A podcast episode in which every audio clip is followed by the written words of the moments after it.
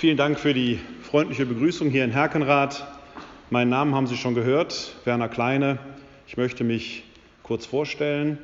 Von Beruf bin ich Pastoralreferent. Das ist ein seelsorglicher Beruf in der katholischen Kirche. Mein Einsatzbereich ist im Moment die City Pastoral in Wuppertal, die katholische Citykirche in Wuppertal. Das ist ein Projekt, mit dem wir im wahrsten Sinn des Wortes raus auf die Straßen und Plätze der Stadt gehen. Sie können mich und meine Mitarbeiterin also häufiger auf den Straßen und Plätzen Elberfels und Barmens finden oder wir gehen in Kaffeehäuser oder überall dahin, wo Menschen sind, vorwiegend die Menschen, die nicht selbst zu uns kommen. Das ist so mein äh, Hauptgebiet. Äh, ein zweites Gebiet habe ich, ich leite die KGI Fides-Stelle in Wuppertal, die katholische Glaubensinformation. Ähm, das ist eine Stelle, wo Menschen in die katholische Kirche eintreten können. City Pastoral und KGI, das passt sehr gut zusammen. Das ist quasi mein Hauptberuf und dann ist das wie bei allen Menschen, die irgendwo in der Pastoral evangelisch oder katholisch arbeiten, da gibt es immer noch dann, ist ja wie so ein Tannenbaum, ne? da kommt immer noch das eine oder andere dazu, das man dann hin und wieder auch noch macht. Ich äh, bin gebürtig aus dem Ruhrgebiet, aus der Stadt Essen. Das hört man mir ab und zu noch an. Manchmal spreche ich dadurch auch noch schnell, weil die Ruhrgebietler das so gewohnt sind, schnell zu sprechen. Ähm, ich äh, habe studiert Theologie in Bochum und München auf Diplom und habe dann vor einigen Jahren in Bonn im Fach Neues Testament promoviert. Nach der Promotion bin ich dann Dozent bei der Erzbischöflichen Bibel- und Liturgieschule geworden und das ist so der Link, warum ich dann heute Abend mit Ihnen über das Thema Barmherzigkeit nachdenke. Ein alttestamentarischer Kollege von mir, Till Magnus Steiner, der lebt in Jerusalem und ich, wir betreiben einen Weblog www.di-verbum.de. Das ist so ein biblischer Weblog, mit dem wir wöchentlich auf Fragen der Zeit antworten. Barmherzigkeit war da auch schon mal ein Thema, ziemlich genau vor einem Jahr, als Papst Franziskus das Jahr der Barmherzigkeit ausgerufen hat. Das ja am 8. Dezember 2015, das war der 50. Jahrestag des Endes des Zweiten Vatikanischen Konzils. Da ist dieses Jahr der Barmherzigkeit in der katholischen Kirche losgegangen. Und äh, ich habe damals schon über die Barmherzigkeit nachgedacht, weil das ja ein großes Wort ist, unter dem man sich alles Mögliche vorstellen kann. Vor allen Dingen schwingen da immer solche Gedanken mit, dass man ja huldvoll jemand anderem etwas äh, zugutekommen lässt, was er vielleicht gar nicht verdient hat. Das sind ja auch so Gedanken, die man vorhin haben konnte. Da sind ja Richter dabei und sowas, die dann vielleicht mal einen laufen lassen, der es eigentlich verdient hätte, einzusitzen. Die Frage ist, das mag vielleicht barmherzig sein, äh, ist aber vielleicht auch einfach nur blöd. Denn äh, Barmherzigkeit kann ja nicht unbedingt gegen Gerechtigkeit ausgespielt werden. Was ist denn, wenn wir jemanden haben, der einem anderen Schaden zugefügt hat? Wenn ich den jetzt laufen lasse und nicht zur Verantwortung ziehe, dann bin ich dem, der den Schaden erlitten hat, ja gar nicht barmherzig gegenüber. Das heißt, Barmherzigkeit und Gerechtigkeit, das werden wir gleich noch sehen, sind zwei Begriffe, die im, speziell im Neuen Testament eigentlich gar nicht getrennt voneinander gedacht werden können. Ich will jetzt nicht vorgreifen, aber so viel kann ich schon sagen. Barmherzigkeit schafft Gerechtigkeit und Gerechtigkeit ohne Barmherzigkeit ist ungerecht. Das sind zwei Begriffe wie so zwei Seiten ein und derselben Medaille, die kann man eigentlich gar nicht getrennt voneinander denken. Dann habe ich gerade gehört, das äh, wird auch gleich eine Rolle spielen, der Begriff Barmherzigkeit, lateinisch Misericordia. Das äh, äh, Cordia, das Herz, das Herz, das sich erbarmt, das sich im Innersten trifft, das ist der Empathie nicht weit entfernt. Aber mir persönlich, und ich werde das gleich auch biblisch begründen, wäre Empathie zu schwach. Empathie ist ein Gefühl, das ich brauche oder eine Fähigkeit, kein Gefühl, sondern äh, äh, Empathie ist eine Fähigkeit, die wir Menschen haben oder die ich brauche, um mich überhaupt in einen anderen hineinversetzen zu können. Aber es bleibt eine Distanz. Ich werde Ihnen hoffentlich heute Abend ähm, nahebringen können, dass Barmherzigkeit diese Distanz sogar aufhebt, sondern dass Barmherzigkeit noch viel, viel näher ist. Und damit bin ich eigentlich schon fast mitten im Thema und möchte mit Ihnen eine kleine Reise durch das Neue Testament machen. Der Satz, der einem zum Thema Barmherzigkeit aus dem Neuen Testament eigentlich unmittelbar und sofort einfällt, ist die Seligpreisung, bei der es heißt, Selig die Barmherzigen, denn sie werden Erbarmen finden. Selig die Barmherzigen, denn sie werden Erbarmen finden. da werden Sie schon sehen Sie schon deutlich, dass das ein Wechselspiel ist. Ich kann nicht Barmherzigkeit von anderen permanent verlangen. Das tun wir Menschen ja gerne. Ne? Wir sind immer groß dabei im Fordern, lass mir doch die Steuern nach, lass mir doch die Schuld nach und so weiter. Aber sind wir auch in der Lage, Barmherzigkeit zu üben? Im Vater unser beten wir etwas Ähnliches. Vergib uns unsere Schuld, wie auch wir vergeben unseren Schuldigern. Auch da haben Sie dieses Wechselspiel. Wir Menschen sind eine eigentümliche Spezies. Ich vermute mal, dass hier in Herkenrath schon so der Vorhof zum Paradies ist, dass hier alles besser ist als anderswo. Aber in, aber in Wuppertal erlebe ich das, um das jetzt nur mal so in einer kleinen Reihenhaussiedlung deutlich zu machen, da haben die Leute ihre Grundstücke und speziell zu unserer Mentalität in unserem Land gehört das ja, dass wir sehr schnell auch eine Einfriedung um das Grundstück machen.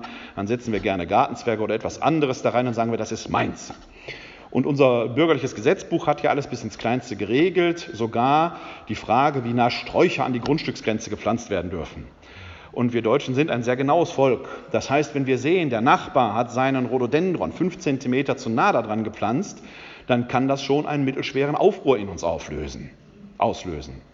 Wenn wir dann mal so an dem Zaun entlang gucken, dann sehen wir, unsere Forsythie steht auch nicht so ganz korrekt da dran. Und dann fällt das plötzlich wie so ein Bumerang auf uns zurück.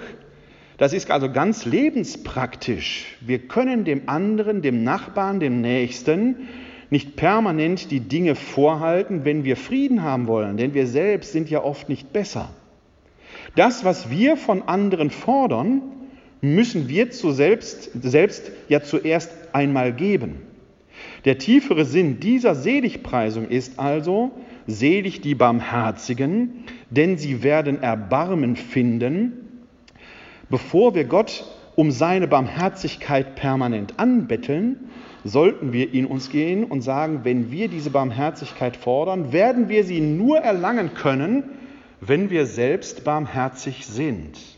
Ein Gedanke, den wir gleich an anderen Stellen noch einmal sehen werden. Aber an dieser Stelle lohnt es sich schon, einmal genauer in die Heilige Schrift zu schauen. Denn ich lese jetzt hier aus der noch gültigen Einheitsübersetzung, die neue wird ja in ein paar Wochen veröffentlicht, in der Lutherbibel von 1984 ist die alte revidierte. Äh, da heißt es ähnlich, selig sind die Barmherzigen, denn sie werden Barmherzigkeit erlangen. Es ist also dasselbe Wechselspiel. Im Griechischen finden wir hier das Wort Eleä Mosyne. Eleä Mosyne, Barmherzigkeit. Wir kennen es aus dem berühmten Ruf Kyrie eleison. Da ist das Verb, das dazugehörige Verb drin. Eleä Mosyne, eleison als erbarme dich, als Ruf. Das ist die göttliche Barmherzigkeit, die von Gott stammt, die Gott uns gegenüber übt, ohne die wir gar nicht leben könnten. Wenn wir diesen Ruf, Kyrie eleison, rufen, dann hat sich in unserer westeuropäisch geprägten Mentalität ein Schuldkomplex damit verbunden. Sei uns barmherzig, nimm uns unsere Schuld weg. Das ist völlig falsch. Denn dieser Ruf kommt ursprünglich aus einer alten antiken Praxis, wenn der Feldherr durch die Stadt zog, dann schmiss der Beutestücke ins Volk und das Volk rief dazu, Kyrie eleison, Herr, erbarme dich. Das Erbarmen sollte die Leute voll in Form von Goldstückchen treffen. Es ist also eher etwas Kölsches, das dem Kamelle entspricht. Nichts, was man klein macht, sondern man möchte voll von der Barmherzigkeit Gottes getroffen werden. Es macht uns weit. Die Barmherzigkeit Gottes ist das große Geschenk. All das schwingt in dem Begriff Eleä Mosyne mit. Es gibt noch einen zweiten Begriff, der, den das Neue Testament für Barmherzigkeit kennt, und der ist Eusplanchnia. Eusplanchnia.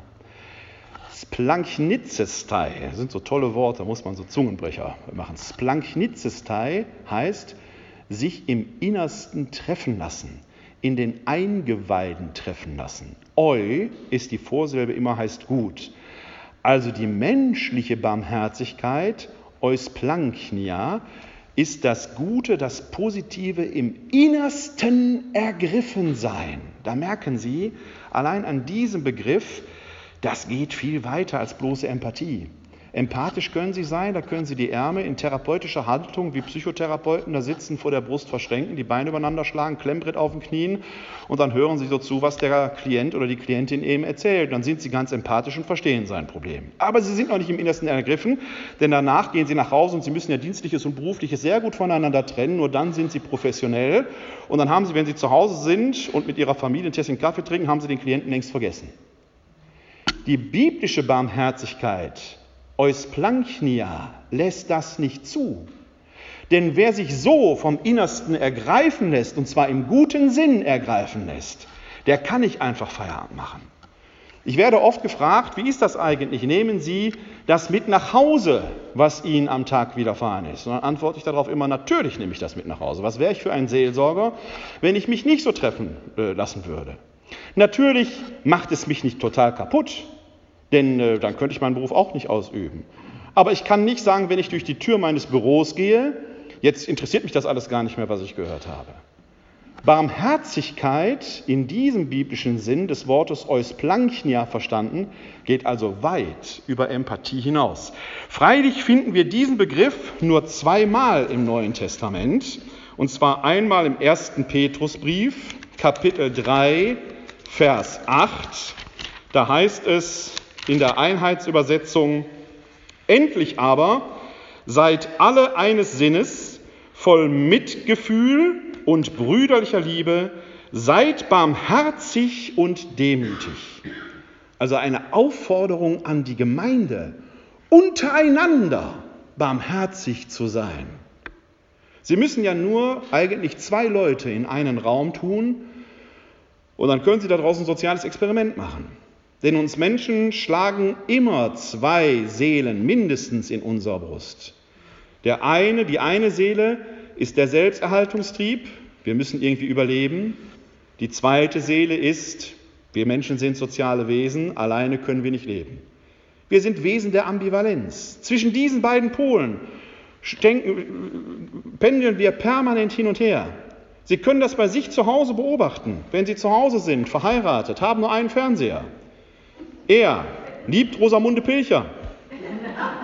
Sie liebt Fußball. Und beides läuft am selben Abend. Dann gibt es ein Problem. Und zwar immer. Weil er seine Frau sehr liebt, lässt er sie Fußball gucken. Wenn das jeden Sonntag passiert, wird er irgendwann sagen, es reicht. Ich möchte endlich auch mal wieder Cornwall sehen. Das heißt, dieser Mensch kommt aus der Schuldnummer, wenn man denn von Schuld sprechen will, nicht heraus. Barmherzigkeit untereinander zu sein, ist eine Wesensbestimmung für jede menschliche Gemeinschaft, wenn sie denn funktionieren will, für jede christliche menschliche Gemeinschaft ohnehin. Das zweite Mal begegnet uns dieses Wort Eusplanchnia im Epheserbrief, und zwar im Kapitel 4, Vers 32. Und weil ja eine ökumenische Veranstaltung ist, nehme ich jetzt mal die Luther-Übersetzung. Seid aber untereinander freundlich und herzlich und vergebt einander, äh, vergebt einer dem anderen, wie Gott euch vergeben hat. Luther, revidierte Luther-Übersetzung, übersetzt dieses Wort Eusplanchnia hier mit seid untereinander herzlich. Er benutzt also diesen Begriff aus dem Inneren. Das deutsche Wort herzlich ist zu schwach in seiner Bedeutung, wie wir es auffassen, haben wir herzliche Grüße. Luther, dieser sprachgewandte Mensch, dürfte es aber tatsächlich viel tiefer in seiner innersten Tiefe begriffen haben. Seid untereinander so, dass ihr im Innersten aneinander teilhabt. Seid euch nicht egal. Wer herzlich sagt im Wortsinne, der nimmt den anderen in sein Herz, in sein Innerstes auf.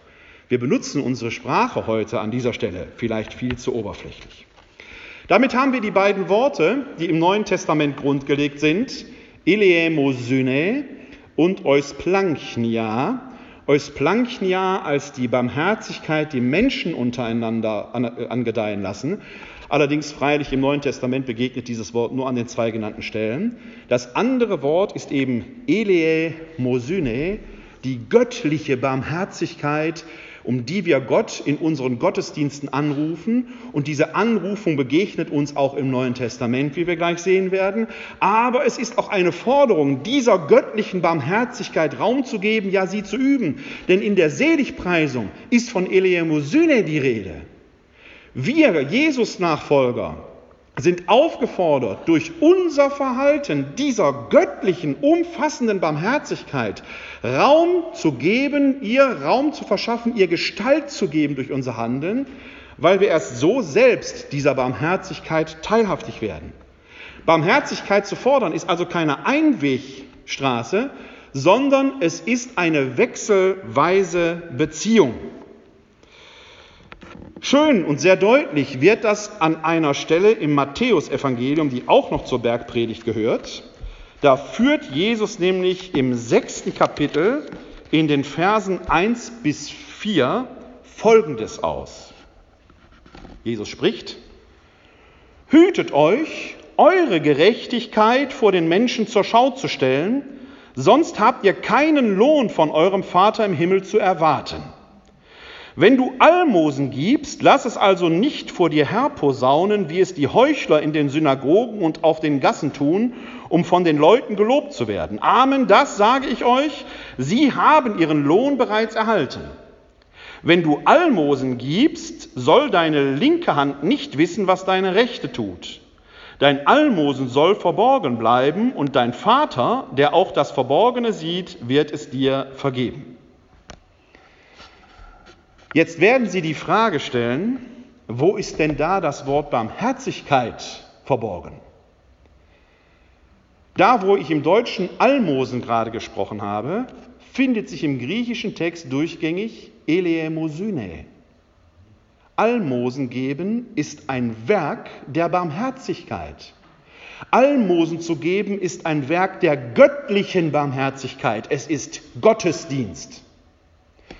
Paulus verwendet einen vergleichbaren Begriff im zweiten Korintherbrief, als er die Korinther auf Linie bringen will, um die Kollekte für die Jerusalemer Urgemeinde, die Paulus selbst als Kollekte für die Armen bezeichnet, motivieren möchte.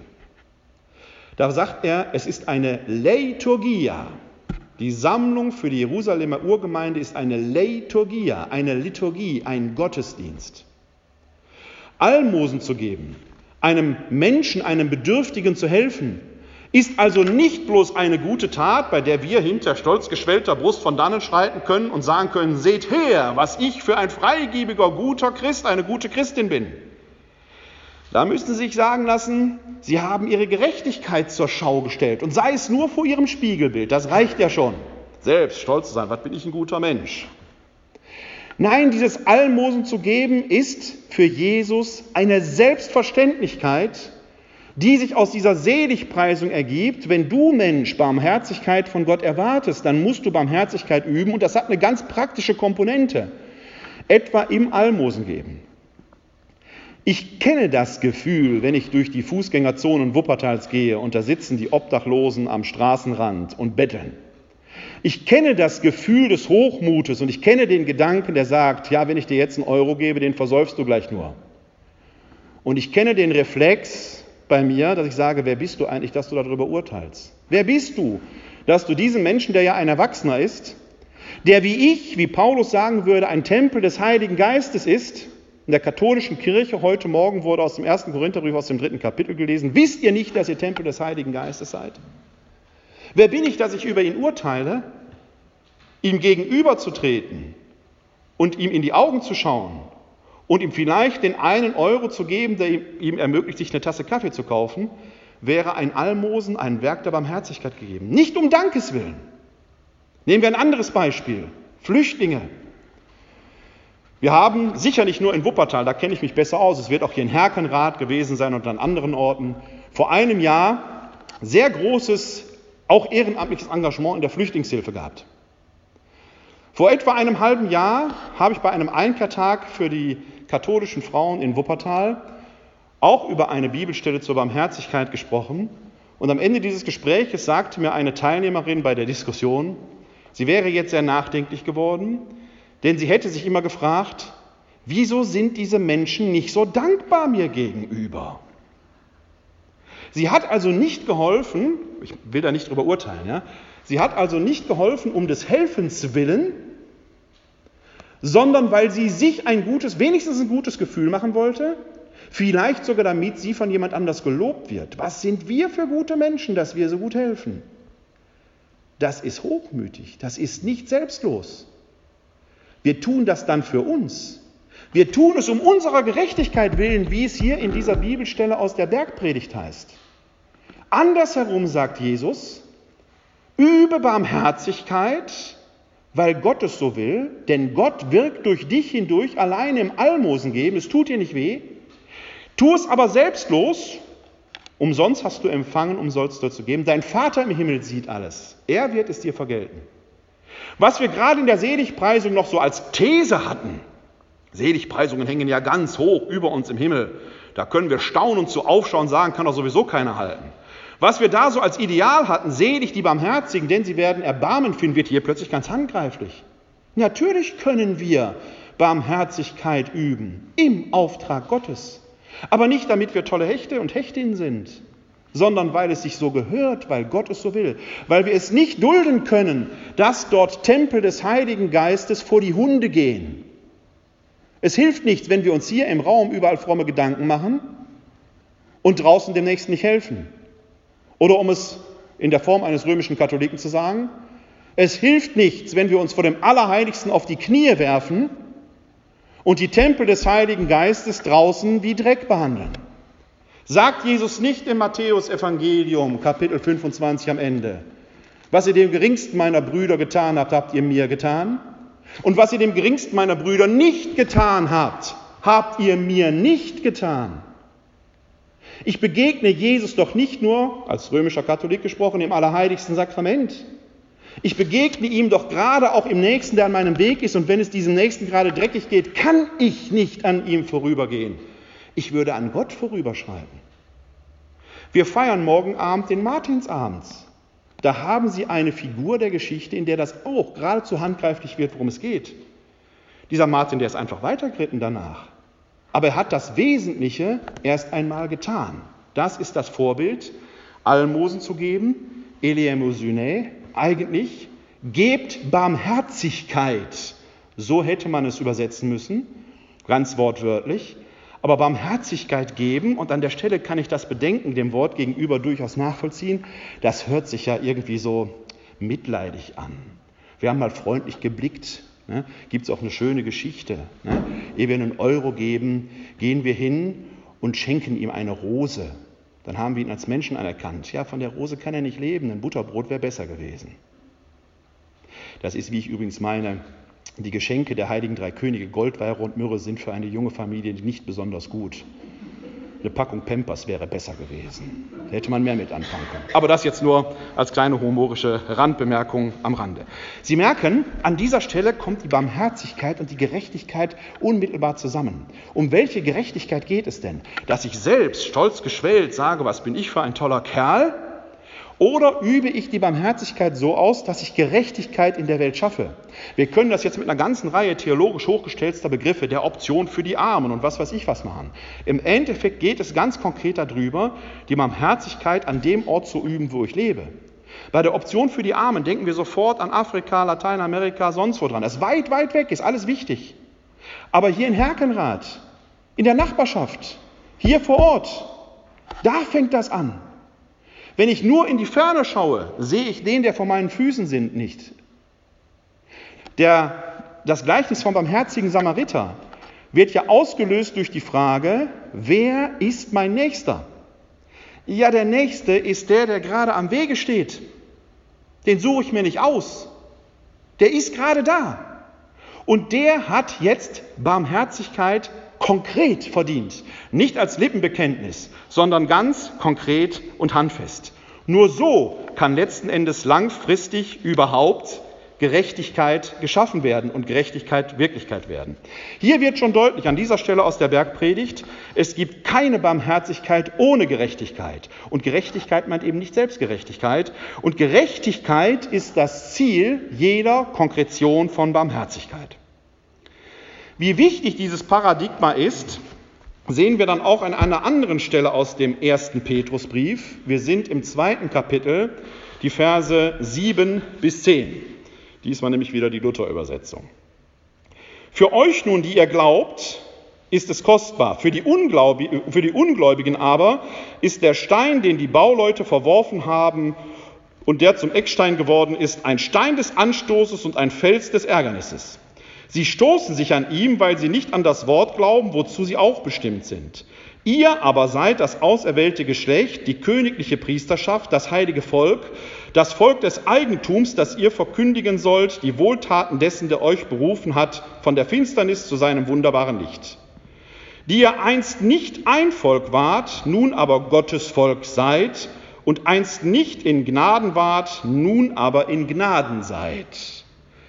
Dort, wo Luther hier übersetzt, nicht in Gnaden wart und nicht in Gnaden seid, übersetzt die Einheitsübersetzung, einst gab es für euch kein Erbarmen, jetzt aber habt ihr Erbarmen gefunden.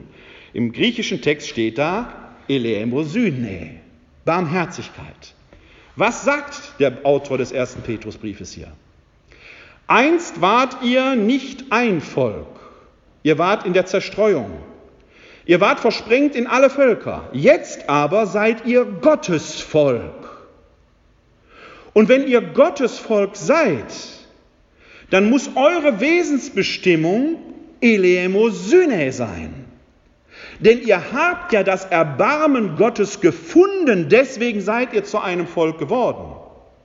Und weil euch das Erbarmen Gottes zuteil wurde, seid ihr jetzt quasi, ob ihr es wollt oder nicht, in der Pflicht, Barmherzigkeit zu üben.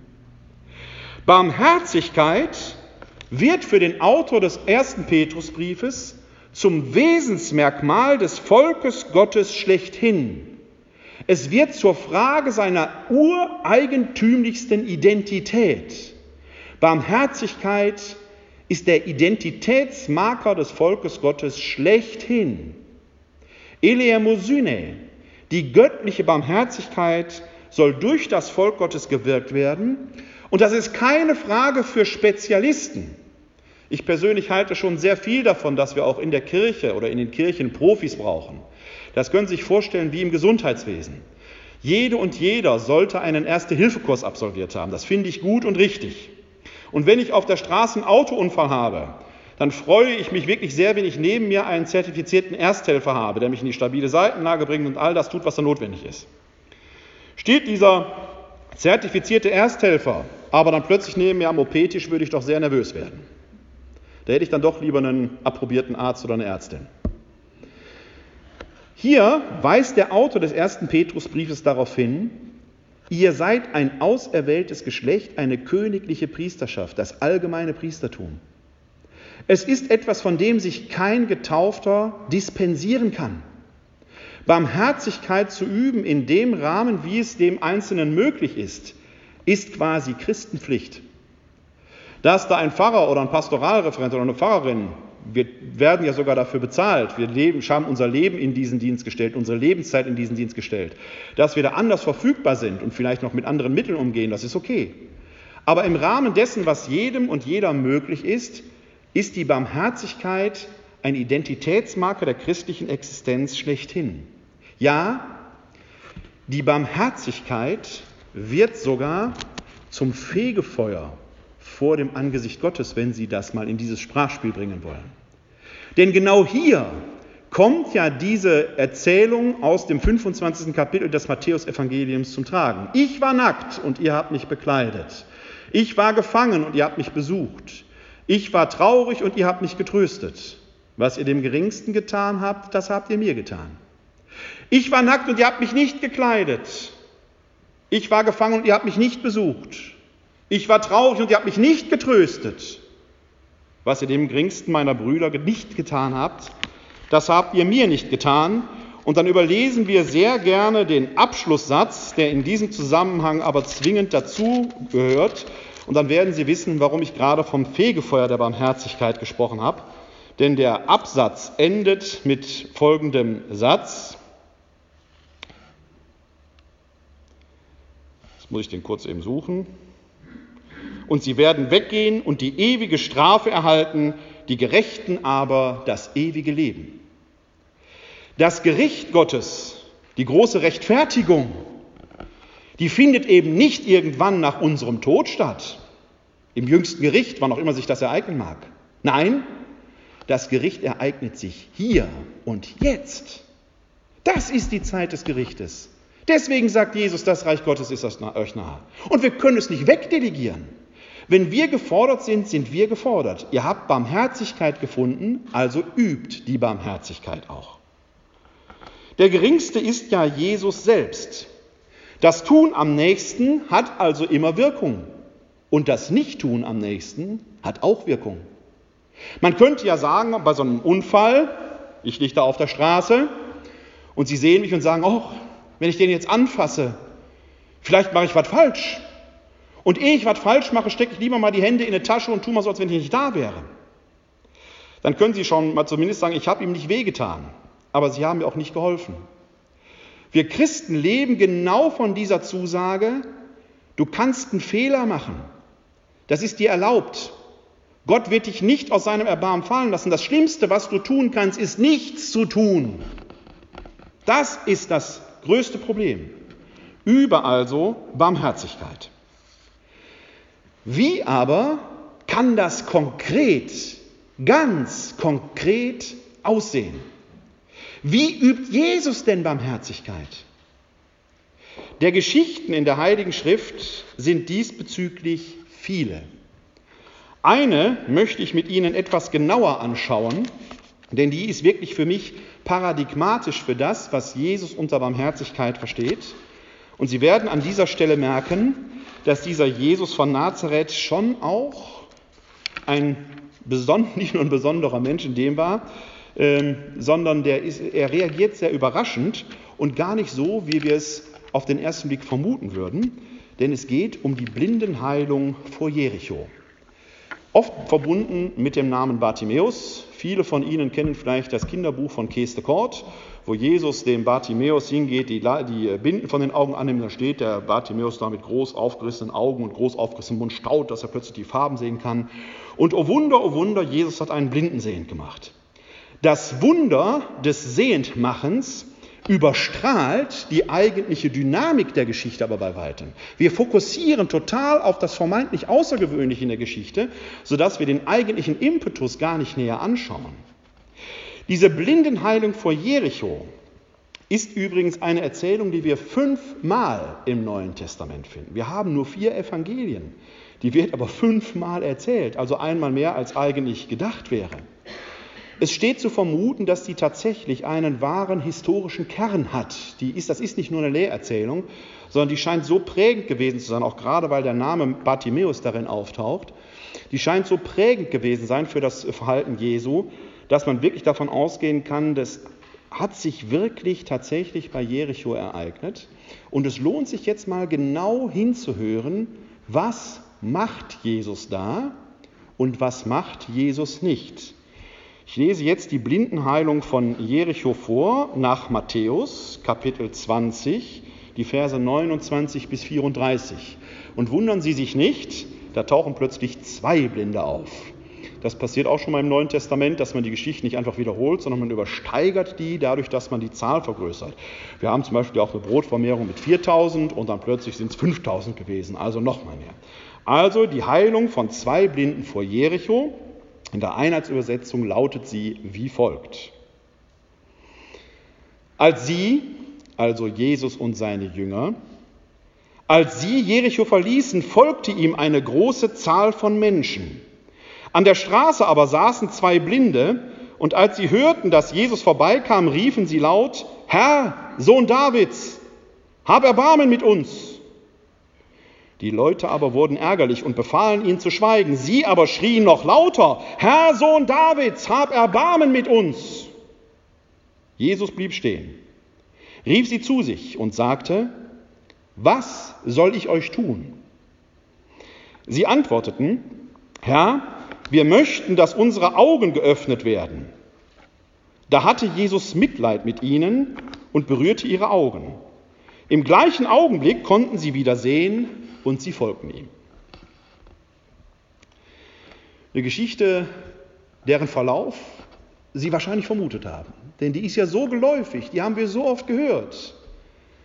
Und weil wir die so oft gehört haben und das Wesentliche vielleicht übersehen, tauchen wir jetzt mal tief in diese Geschichte ein und versuchen mal Teil dieser Geschichte zu werden, als wenn wir dabei gewesen wären. Das Spiel mag beginnen. Als die Jünger und Jesus Jericho verließen, folgte ihm eine große Zahl von Menschen. Wenn Sie dieses Bild mal vor Ihrem inneren Auge und Ihrem inneren Ohr mal hervorrufen, als wenn das jetzt ein Film wäre, das ist eine laute Szene. Jubel, Trubel, Heiterkeit, ein Lärmen, ein Geschwirr von Menschen, so stellen wir uns das vor. Jesus auf dem Weg nach Jerusalem. Sein Ruf musste sich schon lange verbreitet haben. Wir hören im Neuen Testament nur von einem Jahr seines öffentlichen Wirkens, aber der scheint ja überall bekannt zu sein. Wahrscheinlich ist er vorher schon immer wieder mal von Galiläa nach Jerusalem gelaufen. Der hatte ein Netzwerk. Wie soll der denn bei so einem kurzen Weg Maria und, Magd, äh, Maria und äh, Martha in Bethanien kennengelernt haben? Die musste er schon gekannt haben. Wie kann der denn sonst behaupten, wenn er die 72 ausstieg und sagt, nehmt nichts zu essen mit? Brauchten die nicht. Die wussten, heute Abend kehren wir im Dorf sowieso ein. Da sind die beiden, die haben uns immer versorgt. Wir brauchen unterwegs keine Nahrung. Wäre viel zu gefährlich. Die Räuber könnten uns herfallen. Der konnte sich auf über ein ausgeklügeltes Netzwerk am Weg verlassen. Der war bekannt wie ein bunter Hund. Und er hat eine merkwürdige Truppe bei sich, diese zwölf Apostel. Das sind, wir haben, sehen in denen immer so Heide, wir überhöhen die so, so heilig. Aber was sind denn das gewesen? Fischer vom See Genezareth, ein paar Handwerker, ein Zöllner, komische Gestalten, ein paar Aufrührer dabei, die Donnersöhne, Judas Iskariot hatte mit Sicherheit auch Kampferfahrung, der Messermann. Selbst der Fischer Petrus hat, als es zur Sache geht, schnell ein Schwert zur Hand. Wozu braucht ein Fischer ein Schwert? Das waren gestandene Leute, kampferprobt und kampfbereit. Ich glaube, dass sie der Meinung waren, sie wollten in Israel wirklich ein Reich Gottes aufbauen. Die haben Jesus nicht sofort verstanden. Deswegen hauen die auch alle hinterher wieder ab, weil sie denken, der Plan ist gescheitert. Diese Truppe, wirklich eine besondere Gruppe von Menschen, war stadtbekannt. Und man erwartete einiges von denen. Die waren beliebt. Eine große, lärmende Menschenmenge begleitet sie aus der Stadt hinaus. An der Straße aber saßen zwei Blinde. Versuchen wir uns zu vergegenwärtigen, wie die Szene aussieht. Da das Stadttor Jerichos, die lärmende Menschenmenge wie ein Bienenschwarm um Jesus herum, kommt aus der Stadt heraus, vor den Toren der Stadt, am Rand der Straße, auf dem Boden sitzen zwei Blinde. Merken Sie diesen eklatanten Gegensatz den der Text mit wenigen Worten eröffnet. Da ist die große Gemeinschaft, Jubel, Trubel, Heiterkeit, hier vor den Toren am Rand der Straße, auf dem Boden sitzen zwei blinde Bettler. Tiefer können sie nicht sinken, außerhalb der menschlichen Gesellschaft. Tiefer geht es fast gar nicht. Die hören natürlich jetzt, was da ist. Und der Hörsinn wird ja sehr ausgeprägt gewesen sein. Sie werden wahrscheinlich das Rufen gehört haben, Jesus hier, Jesus da, Jesus wieder, ralala, Jesus komm, Jesus mach, Jesus tu, komm her, wie das so ist. Sie brauchen nur mal zu einem Hotel gehen, wo eine Fußballmannschaft übernachtet, da wissen Sie, wie das hier abgegangen ist. Jeder möchte mal anfassen. Und Ihre Chance, Sie wittern Ihre Chance. Wenn einer helfen kann, Sie haben schon viel von diesem Jesus gehört, wenn einer helfen kann, dann er. Und so rufen Sie ihn mit einem merkwürdigen Ruf. Herr Sohn Davids, das ist ein Bekenntnis. So wurde der Messias bezeichnet. Sie geben also ihrem Glauben, verleihen ihrem Glauben Ausdruck. Sie erkennen in ihm, die beiden Blinden erkennen in ihm den wahren Messias, Herr Sohn Davids. Und jetzt kommt der Satz, hab Erbarmen mit uns. Ich lese es Ihnen auf Griechisch vor. Eleison hemas Kyrie hyos David. Eleison hemas Kyrie. Kyrie eleison. Da haben Sie den Ruf. Das ist ein liturgischer Ruf, den wir in unserer Messe haben. Wir rufen in jeder Messe, in jedem Gottesdienst diesen Ruf der Blinden von Jericho. Kyrie eleison, hab Erbarmen mit uns. Die beiden stören natürlich, die da am Rand der Straße, vor den Toren der Stadt, im Staub am Boden sitzen, diese blinden, abgerissenen Bettler, was wollen wir mit denen? Jesus gehört uns. Ist ein fröhliches Fest. Wir lassen uns doch unser Fest hier nicht kaputt machen durch die beiden, die da sind. Schweigt, seid ruhig. Man kann sich bildlich vorstellen, wie sich so eine Gruppe vor die stellt und Jesus abschirmt. Aber die lassen sich nicht mundtot machen. Sie schreien noch lauter. Eleison, Hemas, Kyrie, Hyos, David. Welche Energie müssen die aufgebracht haben, dass sie diese Menschenmenge übertönt haben, diesen Lärm? Stellen Sie sich das mal vor. Die setzen alles auf eine Karte, die brüllen, müssen sich die Seele aus dem Hals gebrüllt haben. Und Jesus hört sie.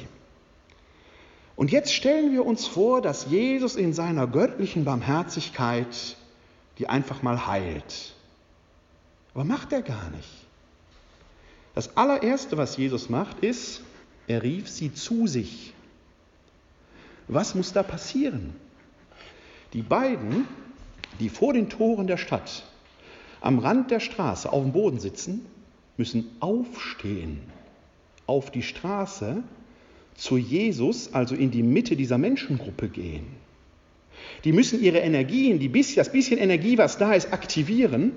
Jesus geht nicht zu ihnen hin, sondern er ruft sie zu sich. Das, was sie zu leisten imstande sind, müssen sie auch leisten. Das wird ihnen nicht genommen, das verlangt Jesus von ihnen. Er macht aber noch etwas, indem er sie quasi dazu nötigt, aufzustehen, holt er sie auf Augenhöhe. Es gibt einen berühmten Satz, der hängt im Mädchenwohnheim des Sozialdienstes katholischer Frauen in Wuppertal da heißt es, den Menschen ansehen gibt dem Menschen ansehen. Das ist das, was Jesus hier macht. Aber er macht es nicht so, wie wir es normalerweise empfinden würden, dass er sich auf Augenhöhe begibt, er setzt sich nicht zu denen. Nein, er will sie ja aufrichten. Sie sollen aufrecht durchs Leben gehen. Deswegen müssen sie erstmal aufstehen. Das, was sie selbst können, müssen sie selbst erbringen. Das ist bemerkenswert, denn unser Impuls, wenn Sie zum Beispiel einen Rollstuhlfahrer sehen und wollen sich mit dem unterhalten, ist erstmal, dass wir uns bücken, weil wir nicht hochnäsig sein wollen. Tatsächlich werden Ihnen viele Rollstuhlfahrer sagen, dass sie diese Geste als äußerst herablassend empfinden. Denn sie sind herablassend, sie lassen sich herab. Bleiben Sie stehen. Er kann nicht stehen. Bleiben Sie stehen, unterhalten Sie sich wie ein aufrechter Mensch mit ihm, als wenn er stehen würde. Gucken Sie ihm dabei in die Augen. Oder setzen sich auf den Stuhl. Geht auch. Aber sich zu bücken ist herablassend. Jesus lässt sich nicht herab. Er holt sie zu sich auf Augenhöhe. Nächster Schritt. Was wollt ihr von mir? Was wollt ihr, dass ich euch tun soll? Wir zerren auch keine Omas über die Straße, bloß weil die am Straßenrand in ihrer Handtasche kramen.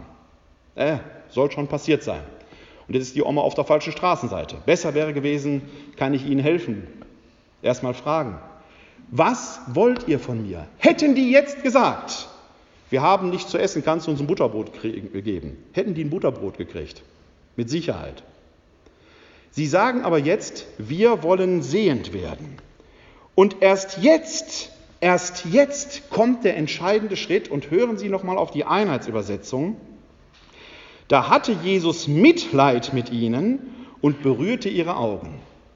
Mitleid, was ist das denn? Empathie? Ist Jesus hier empathisch? Griechisch steht da, Splanchnitstes de ho Jesus epsato ton omaton auton. Splanchnitstes. Er lässt sich in seinen Eingeweiden treffen. Denken Sie an Eusplanchnia. Er lässt sich in seinen Eingeweiden treffen. Die Distanz ist völlig aufgehoben. Da geht keiner gleich seines Weges und sagt, das ist jetzt vorbei.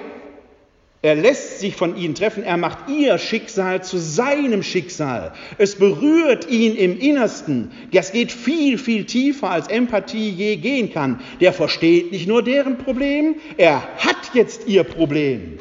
Er macht ihr Anliegen zu seinem Anliegen. Er berührt ihre Augen. Wenn Sie sich das mal vorstellen, was das bedeutet. Selbst wenn Sie einen geliebten Menschen neben sich haben, müssen Sie jetzt nicht machen hier.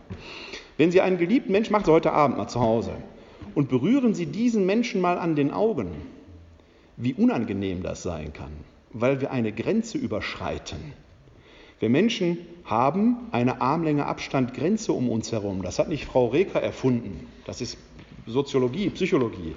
Das ist der Raum, der mir gehört. Und in diesen Raum dürfen nur Menschen hinein, wenn überhaupt, die mir sehr nahe stehen, meine Kinder, meine Frau vielleicht. Und auch da gibt es Situationen, wo man sagt, nee, eigentlich wäre mir die Armlänge Abstand jetzt dann doch auch lieber. Wenn jemand diese Armlänge Abstand ungefragt überschreitet, empfinden wir das als äußerst bedrohlich. Jesus geht über diese Grenze hinüber. Er berührt ihre Augen. Er nimmt Kontakt auf. Er hat ihr Anliegen zu seinem gemacht und er berührt jetzt ihre Augen. Er überschreitet diese Grenze. Klammer auf, wir Christen machen das ja gerne, dass wir einander segnen. Dann packen wir sogar auf den Kopf. Fragen Sie sich mal, ob Sie auf den Kopf gepackt werden wollen. Wenn ich Sie jetzt auffordern würde, jeder dreht sich jetzt mal gerade nach links und rechts und jeder segnet sich mal, da würden Sie aber komisch gucken. Was macht Jesus hier? Er überschreitet die Ich-Grenze. Er nimmt Kontakt zu ihnen auf. Das ist eine intime Geste. Mehr als Empathie. Das ist kein Verhältnis Klient-Berater mehr. Das ist vielleicht noch sogar mehr als ein geschwisterliches Verhältnis. Das ist eine Geste, wie sie die zwischen Liebenden hat. Ich möchte Ihnen, bevor wir dann noch weiter gucken, den letzten Satz angucken, das viel drastischer an einem anderen Beispiel deutlich machen, was Jesus sagt. Wenn wir uns das klar vorstellen, was er sagt. Es ist die Heilung des Taubstummen. Da macht Jesus einen Teich aus Speichel und dann heißt es, dass er seine Finger in seine Ohren legte und seine Zunge mit Speichel benetzte. Und jetzt stellen Sie sich diese Szene mal leibhaftig vor. Er berührte seine Ohren mit den Fingern. Und wie kriegt er jetzt den Speichel auf die Zunge des Taubstummen? Sie ahnen es? Er hat ihn geküsst, sogar mit Zunge. Eine intime Geste, die Jesus da setzt. Unerhört! Unerhört! Barmherzigkeit, Eusplanchnia, im Innersten treffen lassen, Eleemosyne. Die Gottesbarmherzigkeit ist etwas ganz Handfestes. Lassen wir uns vom Schicksal der Nächsten so treffen. Ich für meinen Teil muss sagen, so weit bin ich manchmal gar nicht. Ich bemühe mich drum. Und wenn ich auf der Straße stehe, dürfen mich auch Bettler anfassen. Aber ich habe ein Desinfektionsspray auf dem Wagen. Das heißt, ich habe noch ein Backup. Hatte Jesus nicht. Es gibt noch an mir zwar, ich muss noch an mir arbeiten, was diesen Punkt angeht. Erst jetzt tritt die Heilung ein. Erst jetzt heißt es, im gleichen Augenblick konnten sie wieder sehen und sie folgten ihm. Dieses ihm Nachfolgen ist hier Teil, wesentlicher Teil des Barmherzigkeitwirkens. Denn wir dürfen nicht vergessen, da war die lärmende Menge. Da saßen die beiden vor den Toren der Stadt am Rand der Straße auf dem Boden. Jetzt werden sie rekonziliert, in die Gemeinschaft wieder eingegliedert. Die beiden, die aussortiert waren, werden jetzt in die Gemeinschaft Jesu gerufen. Das ist nicht bei jedem Wunder so. Es gibt Wundererzählungen in der Heiligen Schrift, wo Jesus denen, die er geheilt hat, ausdrücklich gebietet, geht nach Hause. Schöne Geschichte ist die, ist, ist die Erzählung mit den, äh, mit den Schweinen von Gerasa. Da haben wir einen vor uns, der offenkundig mit den Römern kollaboriert hat, der deswegen außerhalb der menschlichen Gemeinschaft seiner Verwandtschaft leben musste, musste in Höhlen und darüber wahnsinnig geworden ist. Ist klar, wenn sie ganzen Tag allein in der Höhle sitzen, geht es ihnen irgendwann nicht gut. Und jetzt heilt Jesus den, indem er, wie es heißt, diese Dämonen, die er Legion nennt, das ist sein Problem, dass er mit den Römern kollaboriert hat, indem er das in die Schweineherde da fahren lässt ist so eine große Schweineherde, dass man sich gar nicht vorstellen kann, dass sie da in äh, Israel gelebt hat. Also wahrscheinlich ist das ist eine etwas satirisch aufgemotzte Erzählung. Darf man auch bei mit einem Augenzwinker mal lachen.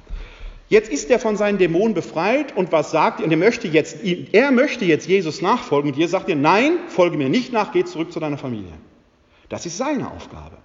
So wie die beiden Blinden hier aufstehen mussten zuerst, um geheilt zu werden, hilft es dem, der mit den Römern kollaboriert hat und seine Familie verraten hat, nicht, wenn er weiter vor seiner Familie flieht und in die Gemeinschaft Jesu hineingeht. Nein, er muss seinen Packen auf sich nehmen und sich mit seiner Familie wieder versöhnen. Das ist seine Aufgabe. Diese Aufgabe hat er zu bewältigen. Es ist also nicht immer die konkrete Nachfolge Jesu, die bewirkt wird, sondern es ist das selbstständig Machen des Menschen, was Ziel der Barmherzigkeit ist. Gerechtigkeit soll werden. Es wäre nicht gerecht gewesen, wenn der römische Kollaborateur weiter vor seiner Familie davongelaufen wäre. Es wäre nichts gewonnen gewesen, auch wenn er in der Gemeinschaft Jesu gestanden hätte. Nein, er muss zu seiner Familie gehen. Die beiden Blinden, die haben keine Familie mehr. Sie werden in die Gemeinschaft Jesu aufgenommen. Ziel ist es immer, Gerechtigkeit zu schaffen. Das ist das, was die Barmherzigkeit will. Und Barmherzigkeit, das haben Sie hoffentlich an dieser Stelle gemerkt, ist alles nur kein Lippenbekenntnis. Barmherzigkeit, das ist krass konkret. Barmherzigkeit, das ist ein Fegefeuer, weil sich an der Frage, ob wir Barmherzigkeit üben oder nicht, letzten Endes die Identität unseres Christlichen bestätigt. Und weil wir nur Menschen sind, zwar Söhne und Töchter Gottes, aber in einer anderen Weise, wie Jesus Sohn Gottes war, der ist gezeugt, wir sind nur geschaffen, dürfen wir manchmal an uns selber ein bisschen verzweifeln. Jesus ist unser großes Vorbild. Aber es wäre doch schon viel getan, wenn wir sehen, der Nachbar hat sein Rhododendron fünf Zentimeter zu nah dran gepflanzt. Lassen wir ihn stehen. Der blüht schön. Und von den Blüten habe ich doch auch etwas. Wichtig ist also, einander auf Augenhöhe zu begegnen. Das ist das, was die Barmherzigkeit eben will. Vor allen Dingen bedeutet Barmherzigkeit nie Eigennutz. Wir sollen nie stolz darauf sein, dass wir barmherzig waren. Eigentlich ist es eine Selbstverständlichkeit. Warum? Im ersten Petrusbrief haben wir es vorhin gehört. Ihr habt Erbarmen empfangen, umsonst, geschenkt. Schenkt es einfach weiter. Vielen Dank.